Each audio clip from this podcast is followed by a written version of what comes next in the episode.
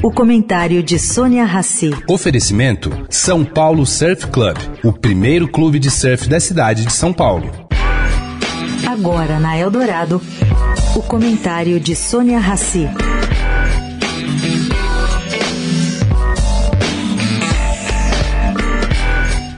Gente, cresce a insegurança jurídica no Brasil.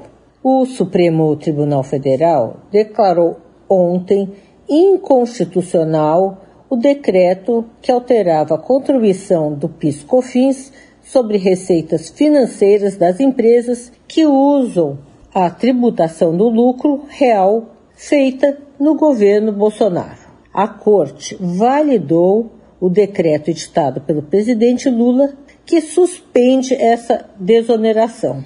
Bom, em nota, o governo comemorou a resolução do STF e afirmou que a medida gera arrecadação de 5,8 bilhões por ano para os cofres públicos. Agora, olha quem votou favoravelmente.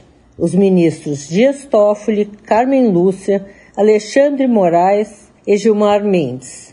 Como sempre, os mesmos ficam de um lado e os outros de outro. Sônia Raci, para a Rádio Eldorado.